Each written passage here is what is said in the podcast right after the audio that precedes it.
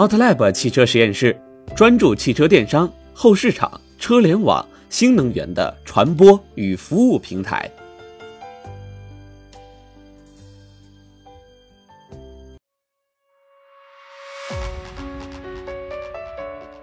高德微博一谈智能交通，微信就笑了。作者戴伯特。高德和微博呀，正在开发布局智慧交通，但是面临越来越多用户嫌弃发微博的窘境。此番合作真能和他们 YY 般的顺利吗？智慧交通啊，是智慧城市中非常重要的一环。近日，在阿里老爹的撮合下，高德地图和新浪微博办了一场大 party，宣布啊将联手下一盘智慧交通的棋。其实，早在阿里老爹把高德和微博都抱过来当亲儿子之前，高德和微博呀就已经拜过了天地，布局过智慧交通。二零一二年十二月，高德和微博就在北京开 party 啊，宣布双方的产品、数据。云平台以及 API 等多个层面的合作，致力于共同打造一个全新的地图社交平台，落实到真实的场景应用。大概是，用户的微博信息可以在高德地图上呈现，也可以在高德地图上与好友进行分享和互动。在初步的建立了地图社交平台基础之后，二零一三年十月份，高德和微博再次高调宣布。双方将进行更为深厚式的合作，通过用户生产内容的方式，也就是 UGC，开启中国的 Wiz 模式。Wiz 是国外一款颇为火热的众包地图应用，它通过授予虚拟点数和徽章的方式，鼓励用户呢将自己的实时路况信息进行上传。二零一三年六月份，Wiz 被谷歌收购。实时路况信息随即被运用到了谷歌地图上。这换句话说呀，当时高德和微博打的这个如意算盘，就是要模仿 Waze，通过抓取众多微博用户发布的实时路况信息，及时的运用到高德地图上。但是，天不遂人意呢。对比微信朋友圈功能正式上线的时间轴，我们可以发现。高德和微博正式结拜的时间，恰好是微信开始吞噬微博用户的转折点。从那个时候起，发个微博的习惯呀，开始渐渐的被发个朋友圈所取代。微博呢，则从大家嬉戏打闹的人民广场，瞬时间变成了伦敦海德公园的演讲角。除了某些特别值得围观的重大事件之外，大家呢，基本还都是窝在微信特别营造的秘密花园里面不肯出来。正是因为如此，高德和微博已经很难依靠 UGC 来产生实时的路况，中国版 Wiz 的美梦也就此破灭。那么，再回到文章开头提及的那场大 party，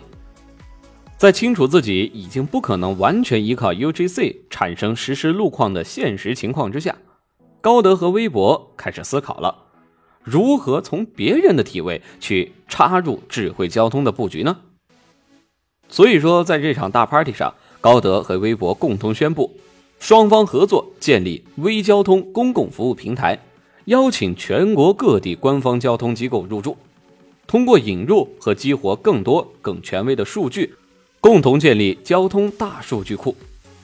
换句话来说，解释呢？就是这回啊，高德和微博打的如意算盘，是想通过微博残存的大 V 影响力，让他们一起从公众传播信息向公众服务延伸。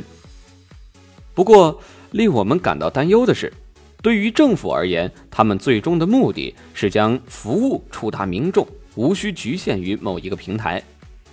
如果微信也通过模仿高德和微博建立官方交通公众号平台联盟的模式，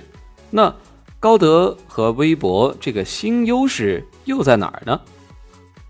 还不仅仅如此，请允许我们再大胆的猜测一下：如果腾讯直接将现在不温不火的腾讯地图接入微信，变身微信地图，就像财付通接入微信变成了微信支付一样。凭借着腾讯旗下执掌的四维图新，高度活跃的微信用户，以及完全有可能建立起来的微信官方交通公众号平台联盟，微信地图会不会就此逆天了？首先来说，在天朝啊，除了高德之外，市场占有率最高的图商大概就是四维图新了。就连百度地图的底层数据用的也是他们家的。二零一四年五月份，腾讯以十一点七三亿元收购投资四维图新，占股达到百分之十一点二八，成为四维图新的第二大股东。其次，得益于微信现有的用户活跃度，微信地图还有可能去实现高德和微博那个未完成的中国 With 梦。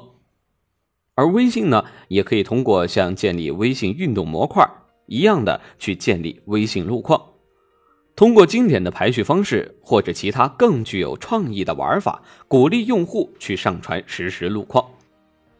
我们都知道啊，在微信运动推出之前，玩运动社交的 APP 都无法大范围的被大众认知，而微信运动的出现彻底扭转了这一局面。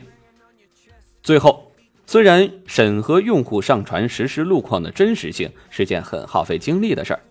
但是由于有了微信官方交通公众号平台联盟，通过政府部门提供的数据，微信地图有可能最大限度的过滤掉不真实的路况信息。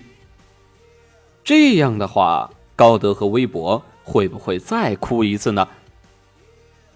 更多精彩有趣的汽车资讯，欢迎大家关注微信公众平台 OutLab 汽车实验室。谢谢大家的收听。